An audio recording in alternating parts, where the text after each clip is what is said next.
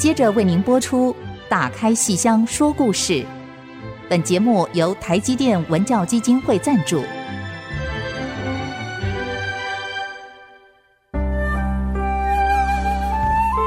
打开戏箱子，看见台上的精彩一刻。戏箱子里还有许多你不知道的喜怒哀乐、悲欢离合。让戏曲专家王安琪、罗世龙和您一起打开戏箱说故事。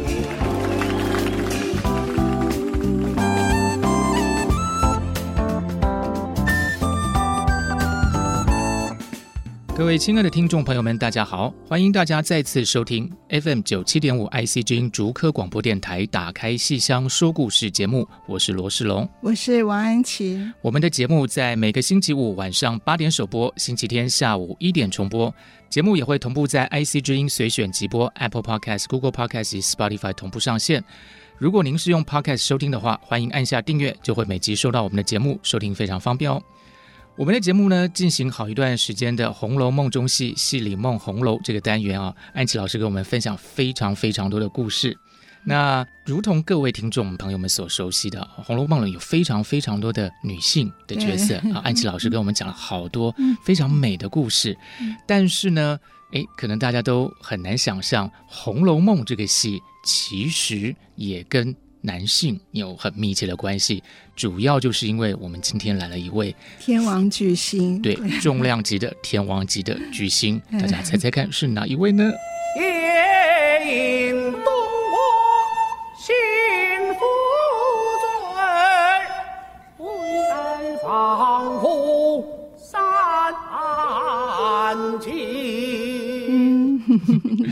猜得到吗？哎，安琪老师、罗老师、主持人，各位爱惜之音、打开戏箱说故事的听众朋友们，大家好，我是唐文华。哦，我想大家听到您声音就认出来了，您不用自报家门，我们就通通都已经猜出来是唐天王。今天来到节目，非常荣幸。谢谢老师。唐老师为什么会进入《红楼梦》的世界呢？啊、好令人惊奇啊！莫非唐老师演过某个贾宝玉，还是 某个其他的角色呢？曹雪芹不是？唐老师演过什么跟《红楼梦》有关的？哦，在我们国光剧团的这个清宫三部曲之中呢，最后一部的这个《乾隆与和珅》，我们梦红楼这部年度大戏的时候呢，那我与这个温宇航，我演饰演。乾隆，那么这样子的话呢，跟这个《红楼梦》啊就搭上关系了，呃，很有趣的一个结合。是啊，乾隆皇帝跟《红楼梦》有什么关系呢？我们把这个故事是锁定在《红楼梦》这个书曾经被禁，被乾隆禁掉，是，然后后来他又把它解禁。是的，这个剧情啊，我们会另外有一集啊，我来解说。我们今天扣紧的是唐老师。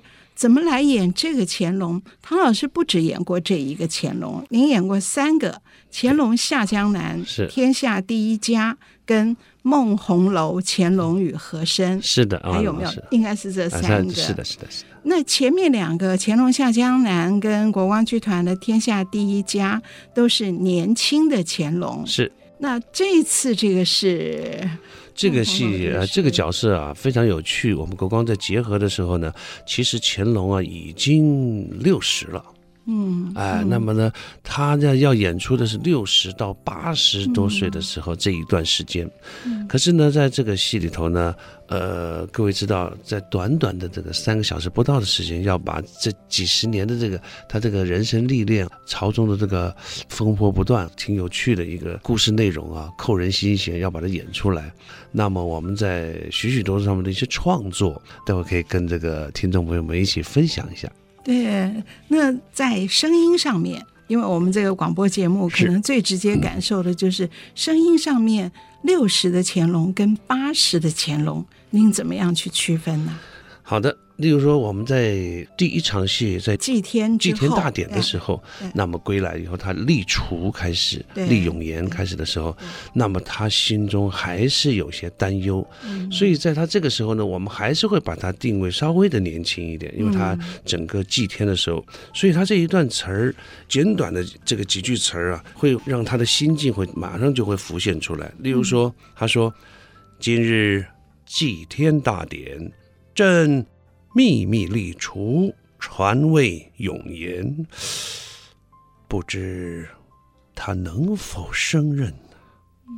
嗯，也罢，就以甘肃一案试试。那这个您听的那个语气哈，他不会很年轻。可是也不会很老，嗯，可是他对永言这个不放心，他对他的权利这个舍不得释放的感觉啊，又有另外一种的这个这种，好像是在想在在试验他，其实他也有他的权利舍不得放下的感觉，对，像这个时候，老师这个审核本子的时候，把这个几句词儿都是开幕的第一场戏，我这怎么念都怎么奇怪，当初，所以我们呢就把自己。定位在他安排在一个书房里头，祭天归来以后，然后自己在书房就，我就因为看了一些《后宫甄嬛传》啊，或者看了一些清宫戏，我就把这个他手上拿的佛珠啊，我请他们制作组啊，就制作了三块佛珠。那么第一块佛珠祭天归来的时候，它的是有点绿呃，有点绿色的，嗯，翡绿色。然后到了中年的时候，思念他的爱妻，然后有点。有点惨的，有点开始衰老的时候，那么身形也开始衰老，我就拿一块这个木头的。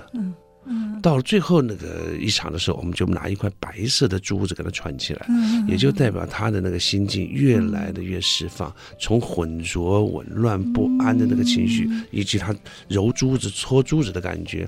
因为各位都知道，这个青装很难演出，因为他没有水袖，没有胡子，他的胡子是贴上去的，没有办法弹，没有办法甩，没有办法抖，所以他整个要看你的一个这个人物的这个诠释，以及肢体。上面这个慢慢的每一场的衰老。嗯，哎，但是当他梦到他当初唱《勇士歌》的时候呢，又回神了，又整个又回到年轻的。虽然他是老态，嗯，可是一演出《勇士歌》的时候，马上在舞台上那个意气风发，就像观众马上就会瞬间会感觉出来，这个权力啊，这个这个这个还是充满他的内心啊，非常的兴奋的。所以这样子的三个朝珠里头处理的时候，再加上我们念的时候，这一首“今日祭天归来”，手上轻轻搓的那个佛珠的时候。哎，因为我们清朝会有朝珠，嗯嗯，可是你要戳着朝珠的时候，那是官，那是地位的象征，嗯，那个对情绪的施展不够，嗯，所以虽然你有朝珠，可是手上捏了一串小珠子，嗯，那个思索那个。那个念白的那个感觉就会呈现出来，观众就会被这个表演啊所吸引过去。哦，这种小道具都好有讲究啊！对，我记得当年演《金锁记》，您那个三爷那块玉，对，那个手里，哎，印象深刻。一出场就印象好。就是老师，您知道吗？你看我们我们会替导演啊，会替编剧分忧，就是这样子，因为我们要帮他们。综合一个他们写出来的人物剧情，我们要去安排。例如说，您说打麻将，我们就要去安排转那个牌尺，那个打那个麻将的那个利索，然后转那个牌尺，在舞台上就跟曹七巧这个逗闷子那个感觉，又高雅又风流，但是呢又有趣，他绝对不是个纨绔子弟，而且又切合那个打麻将，对对对对对对，非常有趣的。所以说那一块玉也是。就寻了半天去找那一块玉，那个在舞台上怎么去琢磨那块玉，然后那个三爷那个心情不定，他就那个跟那个钟摆一样在那里呢，就代表了他的心跟那个曹七巧的心在看着那个那个玉在那一直在这舞台上动的时候，其实舞台是静止的，可是两个人看那个玉就在那里。这个完全把观众的目光就锁过来，那是您自己想的。对对对对对。那我们就说，因为有了这个，就想这个道具，因为你出场啊，他就是猜猜猜猜猜猜出来。你你想想看，如果你是空手出去，你潇洒吗？不够。他那个调皮呀，纨绔子弟的心态啊，出不来。这一出去转的那个玉啊，一收那个玉啊，然后。灯一个斜眼一亮相，那个感觉就出来了。对对对，所以我们一直在找那个出场，因为一出场人物的这个定格就要出现。就跟这个乾隆是一样的道理。是，哎，明年四月还要眼睛所及哦，这块玉又要跑出来了。是是是是是是，您您这个玉是您自个儿？呃，我自己也有，公家也有，公家也有，但是我们的玉不一样，他们公家比较是是一块玉，我那块玉呢是一个锤状的，它上面系了以后，那个下面比较圆，上面比较小，哦，所以那样子的话，它有那个重量啊。如果你是一块玉啊，它看起来的时候啊，就没有那个垂坠感。对对对对对，好讲究。啊！你看，所以你看，我如果用公家的东西也是可以，他帮你找了，就是一块玉，就是配玉。然后他把它拿下来，用小绳子就把它编起来，那你就在手上甩。可是那个玉的大小你不合手，可是而且它是空的，它中间雕的。可是我那块玉是。绳子系上去以后，下面那个心状啊，那个垂的那个水滴的那个感觉，它是实的，实的啊，所以它那个感觉，那个感觉会不一样。所以您赶快把这块再翻出来，对对对对对对，到时候观众又可以进剧院来欣赏，对，来观赏这种最细节的地方。是的，是的。哎，那么回到这个梦红楼乾隆与和珅这个朝珠。是团里面做的，国光是道具这边做的。对对对对，因为我们想到这个，您家里不会有炒煮？没有，那我们是。跟他要那个感觉，然后他去做，做完以后呢，美方呢，他组长呢，他就帮忙去设计，然后给我看，我们就大家都经过导演了，我们都可以觉得不错，哎，这个非常好，我们就用那个开始。是是是，所以这个道具其实是角色内心情绪的一个延伸，而其实只有真正熟悉了解这个角色的演员，才能把它运用的纯熟而自在。哇，真是不简单！我光是一块玉。光是一个朝珠就有这么多故事，我相信待会儿我们还有更多更精彩的故事可以听唐老师分享。我们先休息一下，待会儿马上回来。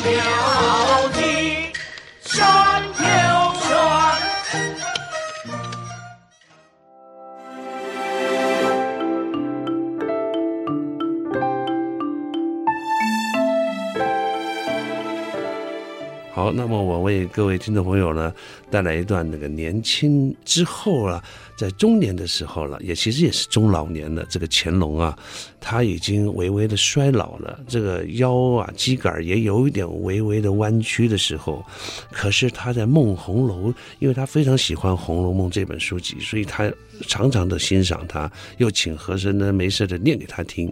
可是他在想这个看这本书的时候呢，突然呢。他就开始做梦，然后呢，由《红楼》这本书的观赏，然后进入梦境的时候呢，回想到他当年这个年轻的时候意气风发，在寻找着勇士歌啊，然后请教许多的这个耆老，然后他他马上那个意气风发，那个音乐一起啊，他马上就拉起他的手臂膀，然后他的佛珠也往上一举，所以右手为高，左手为低，在胸前之下，他腰杆一立起来，他一唱。我今站在万人高岗，众人听我引吭高唱。欢迎大家继续收听《打开戏箱说故事》节目。哦，过瘾了，过瘾了，太过瘾了！好，听众朋友们，这只是只一两句。啊，因为它整个的话还有很多，还有中间还有打鼓，还有舞蹈，然后配合的，所以你可以听到它前面是有一点点呃很高亢的声音，其实它后面是会有一点点沙哑，嗯，也就是说他的年龄在那个时候，他还是会有那个沧桑感。如果他是很干净，引吭高唱。如果很干净的时候，就反而会失去了那个感觉。对，他最后那个那个引吭高唱，有一点那个声音的那个微微的沙哑的时候，他更会引他人心酸。对对对，他透出了现在的年龄。呃，如果完全没有那个沙哑，就是当时的真的事情了。是哦，所以这个差别哇，从声音从表情，好细致哦。是听众朋友们平常可能到剧场看戏，可能在家读《红楼梦》，但唯有在我们节目可以。这么清楚的听到《红楼梦》，然后而且刚刚的佛珠也还在里面，是佛珠拿在手上，对，对，然后这时候拿佛珠的时候，他不是捏，他不是在思索在转它，而是整个就握住它，它等于是有那个道具的那个感觉，它拉起来的时候，可能有点像那个拉弯弓射箭那个感觉，对，那个那个气势，对，他这个在山谷上对着天地之间呐，这个嘶吼啊，我觉得就那个勇士哥，他的那个情怀啊，才能释放。他如果只是轻轻的用中原人士的这种唱法的时候，其实就会比较薄弱。嗯，在他这个所谓的镶黄旗、整黄旗来讲的时候，这个东西它的力量就会比较不够，是它的霸气啊。对霸气，对，然后回忆中的霸气，然后到真实的八十岁，是还有是什么样的声音？到了后面的时候呢，他这个舍不得和珅，然后跟和珅呢很有趣的一个对白，就是和珅，因为他的微腰和那个和珅呢就跪在他的面前，皇上您得救救我呀！这个乾隆呢背身触了他，他在后头抓他的大腿，他就轻轻回眸一看他，轻轻拍他的帽。你呀，怎么就会如此呢？唉，背身的一点点走到位置上以后，坐下来，又拿起桌上的《红楼梦》这本书，再一看，再一看看，眼睛再扫到和珅。唉，水满则溢。月盈则亏，这盛世必衰之理，知易行难呐、啊。好难哦，又不是话剧，又又跟传统的那个京剧又不完全一样。它是又有又有这个八点档宫廷剧的感觉，又又有那个味道。对，舞台剧。是。对，它有电影的那个 feel，所以它整个东西我们就结合的只有表演京剧表演艺术，其实提升它是整体的一个提升，是。它不再是传统了。是。我们把传统的底蕴保留以后，它整个要为剧中人、为剧情服务，所以观众进来的时候，观众不太容易看到我，还会看到这个剧中人，是，然后剧情一直随着你走，嗯，所以你可以把观众带进这个意境里头，这个才是我们演员新的演员要必须要很用功的思考，而不是你想要给观众什么。对，那个不是想的给，那个已经画了，那已经第一步，第一部分要想的给，后面画了以后，是你如何做到是很顺畅的释放出来。嗯。所以，刚刚听众朋友看不到唐老师手里拿的剧本，哇！可是如果您看到了，一定会真是大为惊讶。他这个剧本密密麻麻的，哇，写了各种颜色的字在上面，哇，那是什么？我刚才看到，我还一时之间还没有反应过来。我想说，这根本已经不是剧本，这是乐谱了，因为每一个字，每个字上面它的音要怎么表达，声音怎么表达，都写得清清楚楚了。对，没错。还有走位、声音，然后。身体配合走位，整个节奏好，然后那个那个非常清楚。那每一个音是如何用我们所谓的轻重缓急、抑扬顿挫去处理它？对，尤其这个这种金白啊，这种道白是最难的，因为我们台湾有一个口音，这个跟北方音啊有点不太一样。嗯，就像北方人要说我们台语一样的道理，所以他这个东西处理的时候必须要很清楚。那你也不能太太字正腔圆，嗯、你太的话反而就是刻意的做作，嗯、其实就跟我们的生活说话一样。是，所以这样子的话，观众比较容易接受。是是，对。是。刚才听众朋友们听到那个最后唐老师在念白的时候，有稍微咳了几声哦，大家千万不要误会哦，不是不是我们在录音间里清嗓子哦，那个是完全是从那个角色的那个心境上去揣摩。等于是乾隆的末期了，嗯、他慢慢要离世了，嗯，所以他念完这这些啊，他最后说：“知易行难呐。”他其实也是在对和声说，也是跟自己说，也是在跟观众说，也是在跟天地在说。对对对。所以他这种这种舍不得或者那种无奈啊，其实人世间其实每个人都碰得到的。对呀。所以很有趣的一个这个这种创作啊，跟戏曲的结合是很有趣，就是演起来才过瘾，过瘾，听起来也过瘾，听起来也过瘾。呃，唐老师除了我刚刚说的乾隆演过三次之外，这种轻装戏还演过多尔衮，是还演过那个鳌拜，鳌拜，所以康熙与鳌拜、孝庄与多尔衮，然后才到乾隆与和珅。是的，这三个角色很过瘾哦。这三个角色，老师你让我挑战太大，可是过瘾啊！其实也是让我人生的这个有一个新的历练。我觉得这个我们人其实不管在什么样年龄都要挑战。都要学习，然后不断的成长，然后有养分进来，再去融合，再把自己这个艺术再能够结合的呈现给观众朋友。所以老师每一次的这个设计安排，那么其实我都愿意尝试。例如说，老师当年这个时候演这个康熙鳌拜，是因为温宇航跟演康熙很年轻，可是呢没有鳌拜演出，那那演鳌拜的时候呢，就说来。呃，文华，你有没有兴趣啊？啊，这个来挑战一下。我说好啊，没问题。可是那个时候就有一个很大的疑问在心里头，因为我们对鳌拜的这个认知，去查了一些史实也好，或者他的一些野史也好，那些资料，其实他从来没有要叛乱，所以因此我们断定他是忠臣。而且后面的君王都有开会在审核他死后，就是他的封邑都没有拿掉，他的后辈都还是领那个他的这个供奉啊，就所以我觉得说，所以他的是定位，所以他没有说我要夺天下，我要灭皇室，权势很高，他只是生不逢时，因为他的辅保了这几代君王以后啊。现在是孤儿寡母，嗯，所以他们会紧张，他的权势越来越大，嗯，他是顾命大臣，所以我们把他演成的是什么？演成个悲剧英雄，对，对，是时势造成的，是下面人拱起来的，我并没有要造反，嗯，可是，一旦如此以后呢？他到最后要演出让观众流泪，所以这个勇士歌唱起来是是很沧桑的，很心酸的，然后又很悲壮，然后让观众看起来呢，到底我们要演出来就是一个问号，观众会觉得是鳌拜让康熙擒了。还是真正的康熙擒了鳌拜，嗯，所以在这种情况之下才有趣。如果很顺理成章的被擒了，就没有意思。了。是这个张力非常的足够，是是，对对对。所以这种这种君臣之间啦，然后这个人性之间的这个这个处理，所以就是很有趣的一个一个一个安排。是在戏曲的舞台上，所以我们把它设定在生进之间。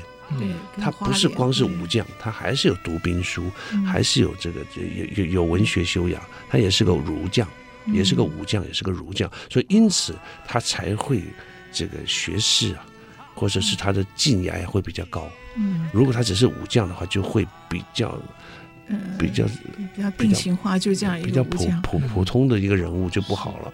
所以后来王德威老师有写一篇文章，特别赞美嗯唐老师的这个鳌拜的整个的设计跟呈现的境界和格局。是，也就是说，其实从我们一般过去所想象中的这个很。舞台性的表演，对，其实在大大的提高了他的文学性。其实是通过人物的这个刻画来达成的。是是是，就像这个第二部这个《孝庄与多尔衮》是一样的道理。我们都知道他是摄政王，都知道他的权力这个擎天的不得了了，是随时可以拿下来。可是呢，他他就是因为了内心还有一点点放不下，那么当然也有当时的政治的情况，所以他呢愿意。做摄政王，愿意辅佐，其实他跟孝庄还是有一点点的，所以我们把他演成了爱情的这个悲剧英雄。对啊，是的，对啊，看得好难过。对他看了以后，对多尔衮会舍不得，会怎么这么多情的这个男人，然后最后 为了他，然后这个失控坠马，然后就一命归天。对，这他就不演他的残忍，就在那一点之间就好了。哎，是呃，传令下去。嘉定屠城，轻轻两个话，可是那个整个屠城啊，那个屠城就是一点点而已。可是其实那个分量是，你想，哇，塞这么大的一个屠城，全部城要杀光光，然后轻轻就这么样子，就我们把他的残暴这种阴狠呐、啊，就用轻轻的点化掉。反而在爱情的这方面的时候，段宏桥跟这个孝庄这个，马上就是。很呵护的，哎，听到这边啊，听众朋友们那内心都纠结着，需要稍微喘口气了。对，这个这个实在张力太强了。是那从红楼说到清宫，其实唐老师还有很多很多的故事要跟我们分享。我们先稍微喘口气啊，休息一下，待会儿马上回来。欢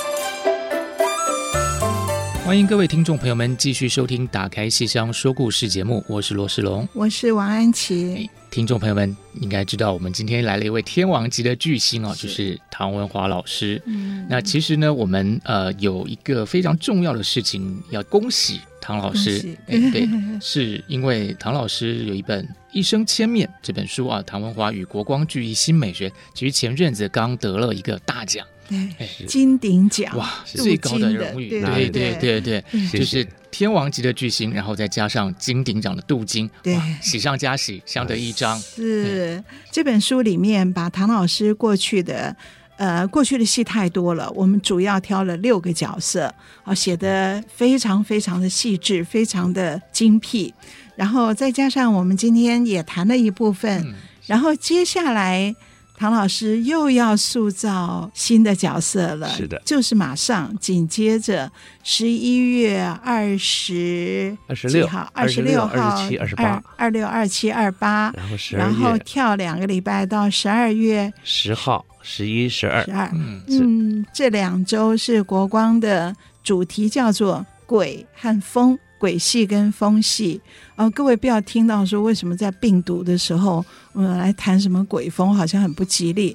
那对戏曲有一点认识的朋友，看到鬼戏跟风戏啊，那个第一个印象绝对不是阴森森，而是什么？而是一片叫好声。嗯，演鬼演风就是全身的功夫全部要展现出来，所以看到这两个字，应该是明亮的，然后应该是。不断的大声喝彩叫好的，嗯、所以唐老师要在这个喝彩叫好声中主演两场经典好戏。是的，听众朋友大家好，我是唐文华。嗯、那么在十一月跟十二月的这个我们所谓的这个季公演的时候，就安琪老师帮我们设计一些安排，所有团员几乎都有戏，嗯、人人有好戏、嗯、啊，处处都好看。嗯、那么其实刚刚老师说到的鬼风系列，真的是。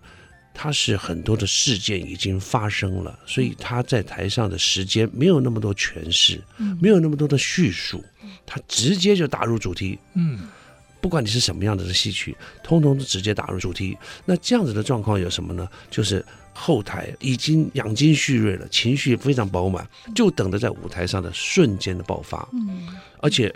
这个有些是折子戏，有些是一晚上的戏，所以这都是非常非常能量的释放，非常的好看，甚至于都是压箱底的好戏。对，那对，那么我为各位带来的呢是十一月二十八号星期天下星期天下午两点半，在戏曲中心我们的大舞台演出啊，我为各位带来的是一出传统老戏，也几乎。十几几十好像都没有人演了，《击鼓骂曹》。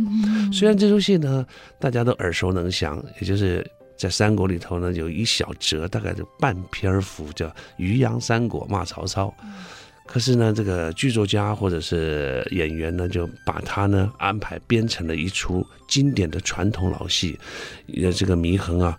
这个非常的气愤，曹操啊轻贤慢事，然后呢把他不尊重他，然后让他用用为这个鼓励啊，然后在这个元旦佳节欢送嘉宾，所以他呢也就使出了杀手锏啊，赤身露体在门口呢擂鼓，然后在擂鼓之间呢，然后他也有骂，也有这种言语上的、表情上的，跟他的唱腔每一场都不一样，那么非常激动的唱腔，好听。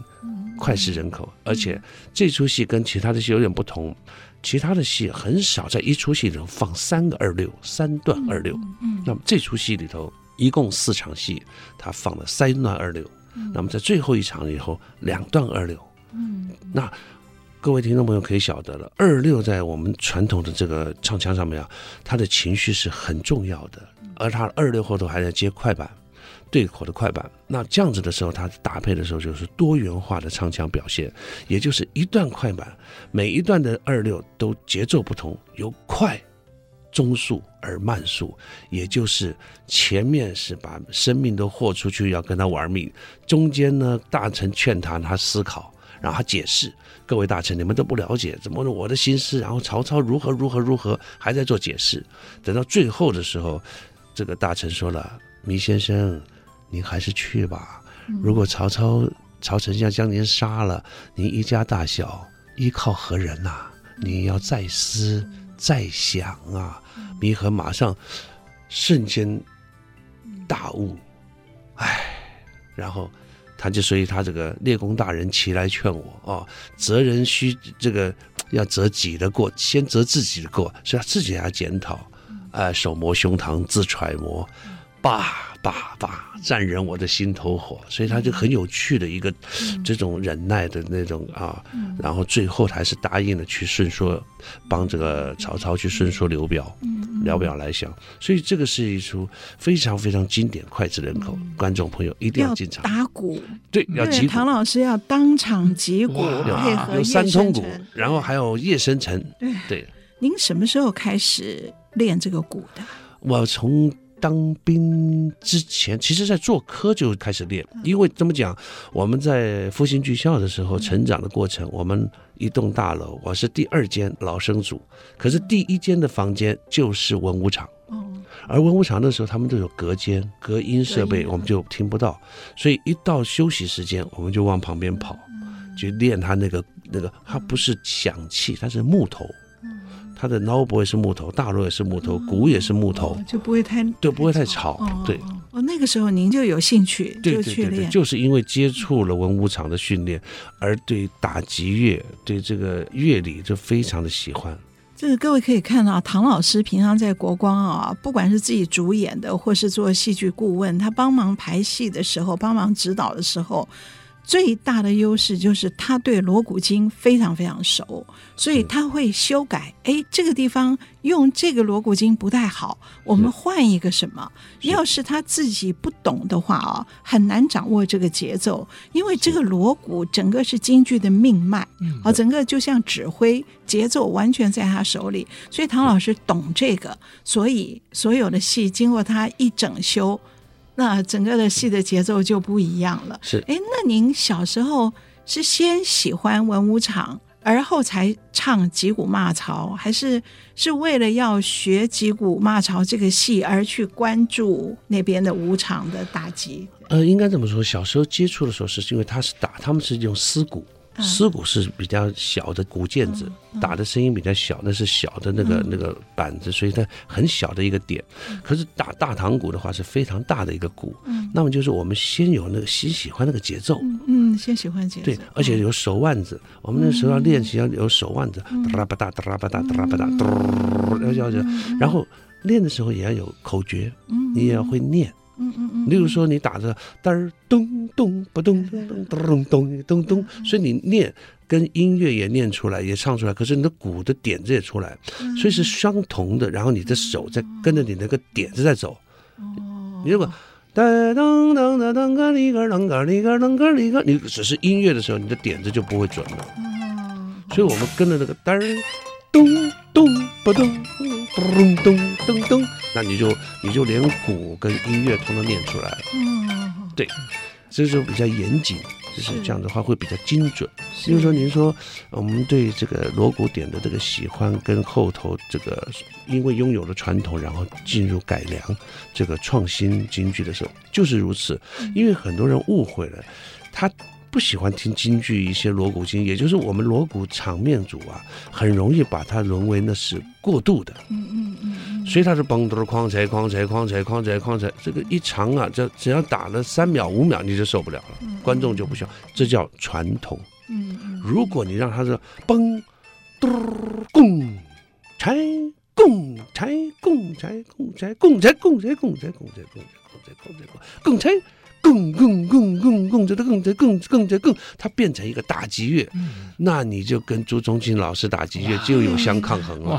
对对，那其实都是一样的东西，是，只是看你怎么去用，是，你怎么让观众觉得说每一分每一秒都是艺术，是是是是，对。如果你是认为那是那是我拥有这是传统的嘛，况且来去，看起来去，看起来去，看起来空嘞，况一切的空不就开唱吗？长锤，但是。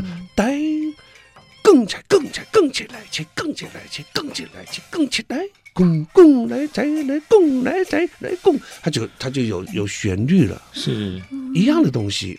哇！可是你看，你听起来是不是完全不一样？对，相同的锣鼓经，对对对，对。常常听安琪老师说这个“听戏”“听戏”这个词啊，我呢平常不太了解。我今天听唐文华老师给我们示范，又是这个声音的表情，又是演员的情绪、角色的情绪，然后再加上刚才锣鼓的这些，我完全对“听戏”这个词的那个理解又更深一层了。原来戏曲不只是看的，真的是要用听的，是是真的是是每一场都是美妙的音符，是。在乐章在那里跳动，叫震撼观众的心情，是，然后这才是真正的京剧表演艺术，了不起。对，同一个夜深沉这个曲牌，可是他在《击鼓骂曹》里跟《霸王别姬》旦角的又不一样，是。对，因为这这个就是这两出戏有夜深沉，可是完全不一样。虞姬用这个夜深沉是舞剑。糜衡用这个夜深沉是击鼓骂曹，所以他那个噔个那个噔个那个噔个那个噔噔噔，那个眼睛对着这个鼓，然后眼睛射过去的时候，那个就在骂他了。是曹操也是噔个那个噔个那个噔个那个噔噔，不对了，这个一鼓的旋律音符重击不一样了。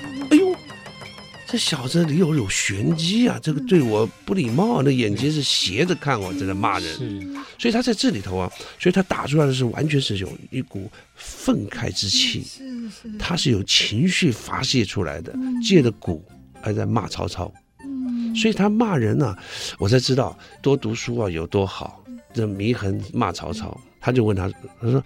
你不实现语言拙也，不拿忠言而拙也，不读诗书口拙也，常怀篡位，则敌心拙也。你看，这这个这个五个就通通骂光光了，哇，没没有一处是好的。你懂吗？他而且是我英文的这骂，你看看，太有趣了，又简洁又有力，简洁有力，这个字字珠玑，没没有废词，是，所以是相对的，我们这个。京剧表演艺术就是如此。那虞姬是因为霸王啊被困垓下，所以他的舞剑是很伤感的。是他的他想取悦大王，可是他自己也有伤感，也有也有一点悲情在里头。是楚歌在四处的悲吧，他就想家也想着那个情境，所以他舞起来的时候啊，就有点有有点阴柔那种很心酸的感觉。他不是很很开心，有些人误会了，把他开心的舞，他不是的，他不是很开心。是。很沉重，是，所以他每一个那个叮，那个溅起来，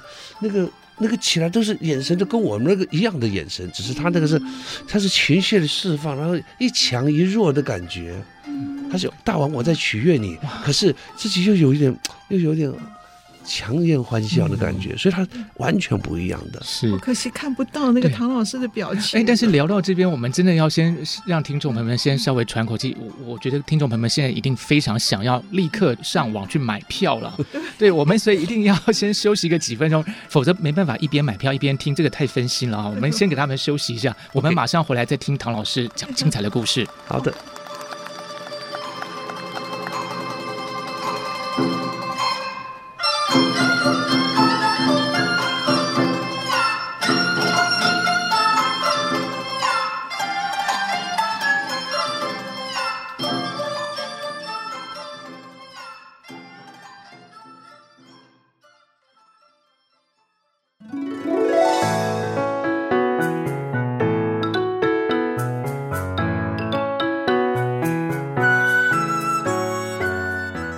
各位听众朋友们继续收听《打开戏箱说故事》哦，我刚才在休息的时候呢，我就想到刚才，诶，唐文华老师说这个击鼓骂曹是赤身露体 在打鼓，哎，我心想越想越不对，赤身露体翻成今天的白话文不就是？裸体吗？脱光，脱光光，脱光，京剧脱光光在舞台上，这是一个什么样的画面啊？呃，在以前来讲呢，在农业社会那个时候叫做限制级。哇，京剧也有限制级。对，像以前很多那个盘石洞啊那些的都会有。杨贵妃啊，沐浴啊，或者什么都会有。他穿那个肉色的衣服，但是有一层纱，就观众在下头看的，哎呀，沸热血沸腾，其实是都是假的。对，那这出戏也是一样，当时以前都是男生。都是虚声，都是男生在唱，所以他是光膀子、光上身，他叫赤身露体。然后呢，因为他迎宾客，他是非常生气。我一个这么知名的人士啊，饱学诗书，然后你怎么可以这样对待我？等于是比杀了我还狠。所以这个文人墨墨客，他就非常的心中不服。所以没关系，你让我啊，我就第二天。大宴群臣啊，元旦佳节，哎，我就是上半身、上身都是脱光的，然后就跟到门口击鼓，然后其实很多人都认识他嘛，嗯，可是呢，这就是非常的不敬，曹操对他的不尊重以外，他对曹操是一个很大的一个反击，嗯，所以在这出《夜深城》上面，这个击出来的那种心情的那种澎湃呀，然后他的愤怒啊，那种张力的投射是非常非常抢眼的，然后但是呢，后来。就是因为有女生、有女士想唱这个戏，所以呢，我们就穿着垮衣。那个垮衣呢是黑色的，然后呢有那个袖扣的扣起来，就非常美观。可是呢，那就是代表的赤身露体，贴身的。对，对，它垮衣要有黑的，有好像有有那种扣起来有点纹路，有纹路，有绒布的，也绒布，就是非常美观大方。他贴身就代表是是是 是的，对。那这次唐老师是要是要露还是 啊？这次我不露了，因为 因为是限制级，因为很多十八岁的年轻朋友学子要要进剧场，而且现在呢，当然要为大家服务，所以我们这个就是唯美，对完美，对，你的情绪做到了，你的表演到位了。观众其实就会把你看成，你跟他讲的是赤身露体，他就会这样。对，是就是写意的，是不是写实的？对，是。京剧很多东西很有趣，对，是写意写实之间。那那老师，那我我我这个不太懂啊，我就 斗胆问一下。那我刚才在休息时间看了《一生千面》这本书，那里面还真的有。这个赤身露体的 这个演出，这个这个戏好像叫做未央天，对，这是怎么一回事呢？这出戏本来它是叫做九更九更天，因为他的仆人呢、啊，他发现他的主人呢含冤被抓起来了，要问斩，然后呢，他呢想要去投诉。希望有更好的司法审判，可是一直都不得门。当初都是很多官官相护啊什么的，然后就是他去申冤，然后到到文朗、温太师这这个巡巡视各地方的时候，他去拦轿选冤以后，然后文朗就说没关系，那你如果真的是有冤情，那本朝法律是有这一项，民不可以告官，可是你要告官，你就必须滚钉板。哇！因为你滚了钉板以后，生死未卜，嗯，所以的话，你会把命豁出去。那你愿意这样做吗？我才能重新调查这个案件。嗯，嗯，所以他就不顾生死，他就把上身脱了以后滚这个钉板。他不光是滚，还有人这个校尉要在他身上践踏，哇！然后在地上滚来滚去，嗯，啊，那个这个是非常非常写实，那个是写实的，嗯，那个表演。我最害怕唱这个戏，每次一唱都受伤。因为以前的老前辈们，他们的那个舞台前面有一个盖子，好像这样盖起来。以前文艺中心还是哪里，它会有一个盖起来，有灯光在那边投上来，有个有下打灯光，会很好看。可是那样的灯光呢，观众就看不到那个舞台上那个钉板在放在地上，然后你躺上去、趴上去以后，他跟他的那个交流，所以看不到那个，只看到人这个这个下，就已经就够了。可是现在的舞台所有都没有那一层了，都是平的，观众看得清清楚楚。以前是用竹子，三十六根钢钉是竹子，然后加上塑胶套，然后往那边一地方一放，然后你身体上去以后，它就不会受伤。嗯，可是也很痛。那个那个那个 是可是那个还好，那个就是不会受伤嘛，就比较好。三十六根竹子。结 果我们我们国光剧团最可爱的，把我恩师胡少安的这块钉板。借来以后原方使用，照他的样子做。可是呢，只有一样不一样。他打了真正三十六根钢钉，那个三根钢钉要很长，然后他要磨，他打磨，他没有那么圆，他打磨没有那么圆，也没有塑胶套，所以他那个他有一点点划口，你抱着他有滚来滚去都会受伤。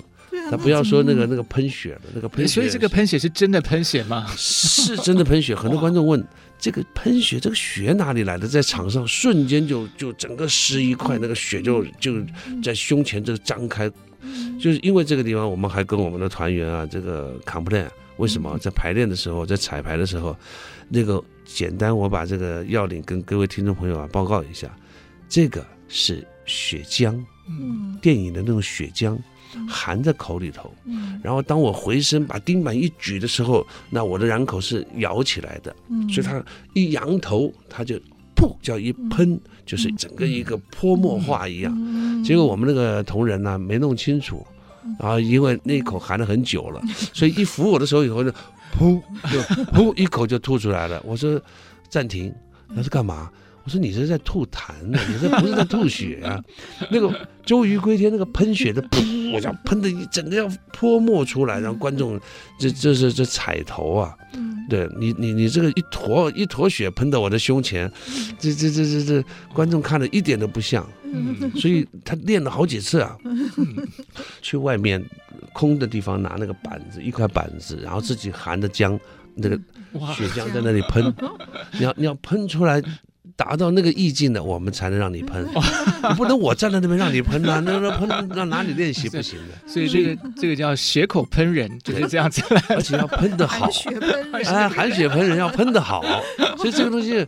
就是各位听众啊，看到台上每一块每一块地方都是艺术，都是功夫，哎，都是功夫的呈现。嗯，对。对，我们那个戏后来到北京去演，哦，吓死人，真的，因为北京这戏好久好久没有人演了。对，他们演的是老的，老的这个戏啊，就很简单，只有沙家跟滚板是两个重头戏，其他的都不是重头戏，嗯。都是过场戏。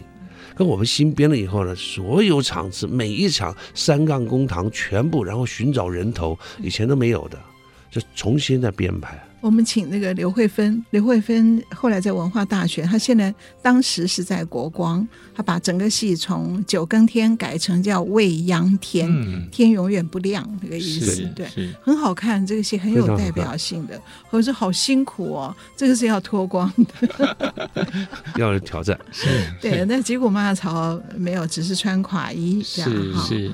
哇，其实今天聊了这么多哈，这个时间也接近尾声了。那其实这个只是。是鬼风系列的一部分而已。是，那鬼风其实呃还有第二个部分也非常的精彩。其实唐文华老师还演了另外一出特别精彩的戏是《血地恨》，也就叫伐东吴，又叫大报仇。最简单就是大报仇。哇！所以这个戏很过瘾的。那是十二月十二号，十二月十二月十二号也是个星期天的下午。是。那我们呃，不如再请唐老师再上一次我们节目好了。听众朋友们要锁定我们节目哦。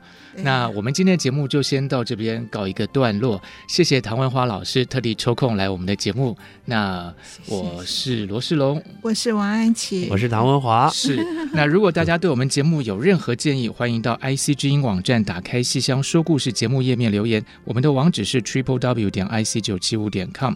那我们的节目除了在 IC 之音官网 AOD 可以随选即听之外，也同步在 Apple Podcast、Google Podcast 上线。所以呢，您只要到 Podcast 搜寻“打开戏箱说故事”的节目，那你就会找到我们的节目喽。不要错过每一集，一定要按下订阅。